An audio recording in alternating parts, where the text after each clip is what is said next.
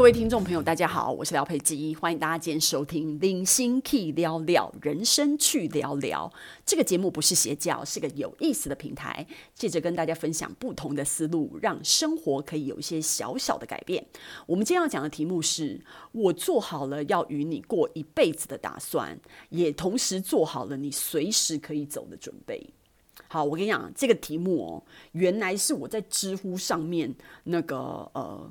就是在网络上逛一逛，然后看到的这一句话，我觉得哇，好有感触哦。可是知乎的原话不是这样，他的原话是：我做好了要与你过一辈子的打算，但也做好了你随时会走的准备。那我觉得我不喜欢后面那一句，我觉得不是你随时会走，是你随时可以走的准备。所以廖佩基把最第二句给他改过来了。那为什么改过来呢？我等下来交代一下。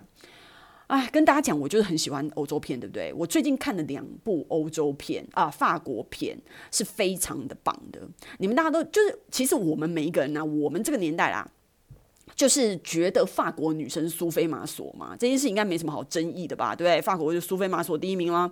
但我跟你讲，在苏菲玛索之前，有一个女生叫伊莎贝尔阿加尼。哎呀，这个就很奇怪，因为我不会那个，我不会法文啊，它就是什么 Isabelle Adjani 这这样子的。可是这个是英文的念法，我不知道那个法法文我不会念。但是呢，anyway，我跟你讲，伊莎贝尔阿加尼啊。我跟你讲，如果我长得跟他一样的话，我嘴巴应该三天三夜就是合不拢，然后没办法睡睡觉，也没有办法停止微笑跟大笑，你知道，会高兴的合不拢嘴，应该就是这个意思吧？Oh my god，长得像仙女下凡呢，就是不可思议的漂亮，我觉得我快昏倒了。然后呢，而且我跟你讲，你以为她长那么漂亮就是已经一切，对不对？No no no no no，她的演技超好无敌的，他的演技，Oh my god，炸裂，演技炸裂。好，我跟你讲，他讲他演的两部片。第一部片叫做那个卡米尔·克劳戴尔，这一部片呢，就是那个有人翻译成什么罗丹与卡米尔，然后也有的片是翻译成罗丹的情人。哎，反正你们知道罗丹谁的啊？就那个法国雕塑家嘛，就罗丹。然后他不是超有名的嘛？然后里面我们在法国那边、欧洲看的很多那些美术馆那些雕塑都罗丹的，对不对？我跟你讲，它里面其实你知道，他反正他。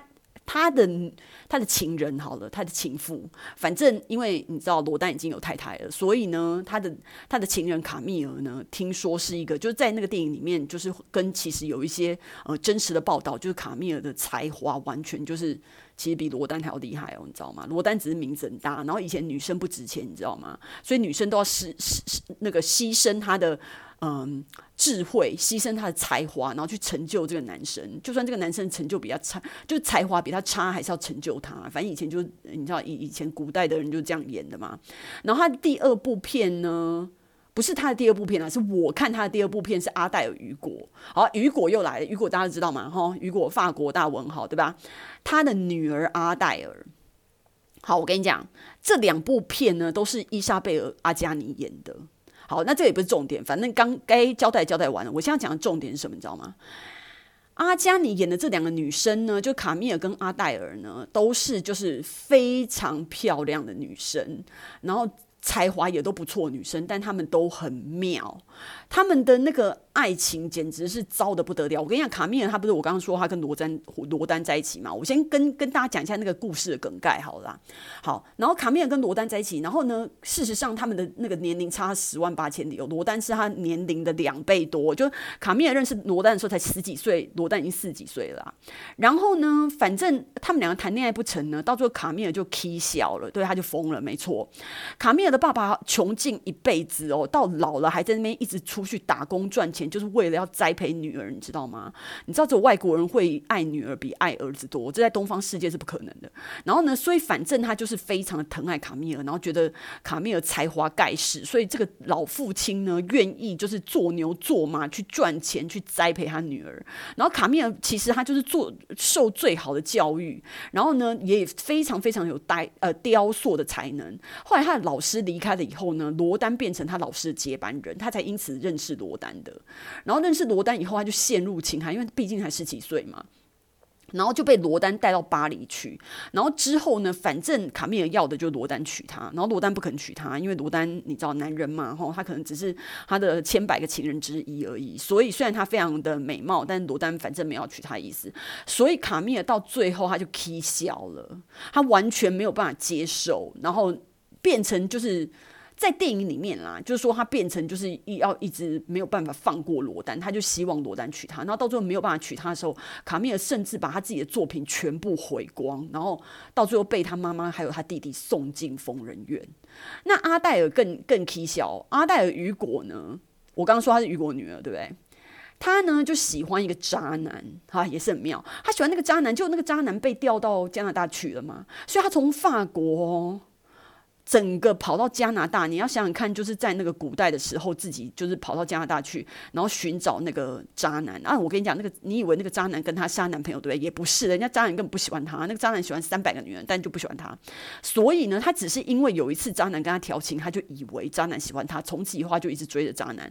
然后一个女生呢，跑到加拿大去追他，然后追到那个男生以后呢，那个男生根本就不甩他，然后他就是完全不放过那个男生，死缠烂打，然后一直不断的跟自己的爸爸骗钱，让自己留在加拿大继续追这个男的，然后他的他把所有的钱都给这个男的，然后但这男的还是不喜欢他，就到最后这个男的又被调到其他地方去，他又跟着调去其他地方，然后调到其他地方的时候，他就是已经也是开始发疯，开始 K 笑了，然后到最后他才。呃，好像四十几岁的时候吧，反正他在里面生病发疯，然后回到法国跟他爸爸团聚之后，等到雨果死了以后，阿黛尔还是继续住进疯人院，就这样。然后呢，其实刚开始我就觉得说这个渣男也很过分哎，可到最后我就觉得其实过分的是阿黛尔啊，我觉得他一直纠缠别人也很烦，因为对方就一直跟他讲话不喜欢他，奇怪了。所以就是这两个女生就是很奇怪，就我觉得就是有些女生对我来讲，我不知道我自己看这些故事。他们虽然就是，就是里面的女主角很漂亮，然后就是里面的风景也很漂亮，但是对廖飞机来讲，不知道为什么，我就觉得这些女生是不是一辈子没事干，就是追着男人跑？就是你你没有自己的事情要忙吗？Excuse me，为什么要这样子呢？我真的不懂欸。而且他们长得这么漂亮也。没办法让他们有自信诶、我觉得这到底是一个怎么一回事呢？而且别人不喜欢你了，然后你为什么那么喜欢被人家践踏嘞？我我也搞不清楚这是怎样。而且你越是这样，就是男生就越作贱你，他根本不会爱你啊！我不知道他们在起笑什么，我不知道他们的脑回路到底哪里出现问题。然后两个你你们看不出来，他们两个人都是家世背景很好，然后家里很好。然后好人家的女儿，然后爸爸他们都是那种有社经地位，然后非常疼爱女儿的那种家庭。然后我觉得他们两个就吃饱撑着了，我不知道很奇怪。然后到最后人家不爱他，都会扯到 K 笑，我不知道到底是怎样。就是我我会觉得心智比较薄弱一点。我觉得大家应该对于那个心智有点锻炼。比如说像我，就之前被困在那个你知道吗？在那个什么防疫旅馆住这么久，来回住那么多次。哦，我还是非常心智非常的坚韧不拔的过了这么这么几次的防疫旅馆住那么久。好，讲回来就是说，所以我会觉得说，你很多时候你必须，我觉得很多女生她为什么就是只是追着男生跑？第一，我觉得就我刚刚说她吃饱撑着；第二，就是说我觉得他们人生是没经过、没经历过其他的困难，所以就是你就因为吃饱撑着，所以你就是。觉得爱情就是你的一切，我不知道那是什么东西。因为我觉得，我觉得女生很多，我觉得人是不一样的。有些女生是把爱情看得很重的，然后我觉得其实，其实爱情你可以把它看得很重，但是我觉得也也不要太夸张。因为其实你你你，如果如果你把爱情看得很重，那生命比较好的方式是，你也刚好找到一个很好的另一半，然后你们两个人的。爱情是非常的互相成就，然后是比较美满的，我觉得那样 OK。可是如果你你的命运不是这样，然后你又偏偏是一个把爱情看得很重的女生的话，你的一生通常就是蛮衰的。我觉得会戏会这样演，你知道吗？所以我会觉得说，如果你可以追求爱情，你当然就是要尽量去追求。我觉得我也完全同意。廖佩琪也是一个浪漫的人，我觉得尽全力去追求，用生命去追求都没有关系。但是。但是你要先确定人家爱你啊，不然你这边 k 笑什么？我觉得单恋很奇怪，没有单恋。我之前讲过，你可以去表白，我觉得完全 OK，每个人都有机会，所以你可以去讲。可是人家讲什么你要接受啊。如果人家说他不喜欢，你就赶快放手，因为你已经表白过了，然后人家也跟你讲了，说他不喜欢你。Excuse me，你现在耳朵没坏掉吗？他不喜欢你，所以你就放手。那。那他喜欢你再继续，我觉得如果他人家已经跟你说，除非他是渣男，里面就是欺骗、谎言、劈腿，那是另外一回事。可他没有欺骗，他就跟你讲说他就是不喜欢你，或者是像像那个什么罗丹一样，他明明就是有太太，然后人家也就是没有要离婚呐、啊，他没有要娶你呀、啊，醒醒醒好不好？而且为什么一定要他娶你？很奇怪，那你有本事你就一直跟他婚外情到底啊，你就不要叫啊。反正你们以前是这样过的，那为什么不能继续这样过下去嘞？然后你还自己在那边要他跟原配离婚什么的，我觉得就是很奇怪，吃饱撑着哎，赶快去搞你的雕塑好不好？你就是有这个才能，赶快撸啊！不然你爸花那么多钱栽培你，我就不懂。所以我就觉得说这些女生哦。他不把注意力放在自己身上，一直把眼光看向别人，真的很奇怪。我觉得，我觉得正常的应该每天是花比较多时间看自己。我我说看自己不是这边自拍或者是照镜子哦，excuse me，我不是指这意思，谢谢。我的意思是说，你要把注意力，我说的注意力不是。physical，我不是身体上的注意力，是心灵上面的注意力，放在自己身上，就想办法有一些自我成长啊，自我学习呀、在工作里面努力呀、在自己的才华里面发展啊，搞一些东西是提升自己的，不要每次把眼光放在别人身上。如果你今天就像我们以前青少年时期喜欢刘德华，对不对？那你追星一阵子，我觉得没人会说你怎样啊，因为少女就是怀春都会做这种事情，我觉得 OK 啊啊！可是你现在就已经。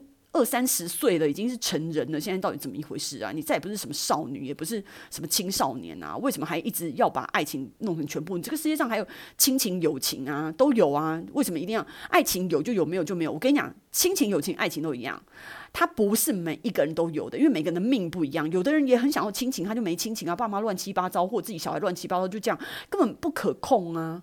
所以我就觉得说，这个东西就有些东西你可以掌握的，你再去掌握；有些东西就是。命运没办法掌握，不要勉强，因为我觉得那种，我觉得那种不可思议的执着会让你起笑。我跟你讲，他们两个会起笑就发疯啊！他们两个人会发疯的点，都是因为就是执着。我也不知道他们到底是爱别人，还是他们就是爱那个执着，你知道吗？因为有时候人家说不放手，不是因为你多爱对方，只是你不甘愿。我觉得有可能，我其实我还蛮买单这个逻辑的，我觉得有可能。所以我就觉得说你。你执着这件事情，你想想看，如果你把这个执着，比如说我，我执着要变有钱人，哦，那搞不好你真的有可能变有钱呢。我觉得，其实有钱这件事情，就是我们可以让自己变得比较有钱，是靠自己的努力。可是你要变成超级大有钱，这件事情还是要有一点命啊，吼，你知道才会变成这么有钱，不然一般你只能变成小小的有钱这样的情况。所以，但是我的意思是说，豁然率。搞不好这种执着，你把它拿来放在事业或者是金钱的追求上面的豁然率的那个成功的几率，还比爱情还要高。因为爱情，我之前讲过，爱情就是不能勉强啊。他不喜欢你，我觉得就是就不喜欢啊。那种日久生情，就是可能有部分的人可以成功吧。我不知道，因为我自己也觉得有什么好日久生情。你喜欢那个人，其实看第一眼就知道了。那你看第一眼不喜欢，十年以后再喜欢，我也不知道是什么理由啦。可是就是有有些人是有可能这样。但我觉得大部分的情况就是你自己喜不喜欢，你自己心里知道。但是我觉得这世界上有七十亿人口，欸，诶，真的没有办法，没有必要执着在一个人身上，欸，诶，我就巴不得这个社会开放一点，大家可以多认识一些人，不要被自己的另一半绑住，我都巴不得这样了。你们还就在这么多人的情况下，而且这两个女生是单身呢，单身你是自由情况下，你可以有更多的选择，又不是人家已经在婚姻里面被绑住，跟自己的老公在一起这样子。在不快乐的婚姻里面，那是另外一个困难。你现在是一个自由的女生，然后又是一个家世好的女生，又是一个外在条件很好的女生，奇怪了，为什么只只能喜欢一个像罗丹那样子的老头，或者是像阿黛尔喜欢的那个渣男一样的那种，你知道吗？就是到处喜欢别的女生，非常玩乐、玩世不恭的家伙。我觉得这些女生就是很奇怪。那我觉得这件这件事情最大的点就是说。因为青春还是会老去。如果你的爱情就是你每天都是这样子的话，你根本是没有办法掌握好的。那我说今天的这个题目叫做“我做好了与你过一辈子的打算”的意思是说，我们每一个人跟对方相处的时候，你一定是真心诚意爱对方。你每天都，我就说你其实你们的我们的爱情都应该要好好的去检视它。我们确保我们的爱情是在一个健康的状态之下，我们是每天确认我们的确爱的彼此，不是索然无味，或是明明不爱对方还在那边在这个关系里面不解决。但是我觉得我说随时也做好了，你可以。走的准备的意思是说，你还是不失为一个独立的个体。就算哪一天对方我不知道啊，他他你你不要想说是什么对方劈腿离开你，如果对方突然死了，或者是怎么样，不管是什么理由，他就是离开你了，明天不在了，那你觉得你还可以好好的过日子吗？我觉得你可以痛苦，就我们每一个人都可以痛苦一阵子。就像我之前说，他们外国人就是痛苦了一两年以后，有很多人老公另一半就他们两个是超相爱的，可老公。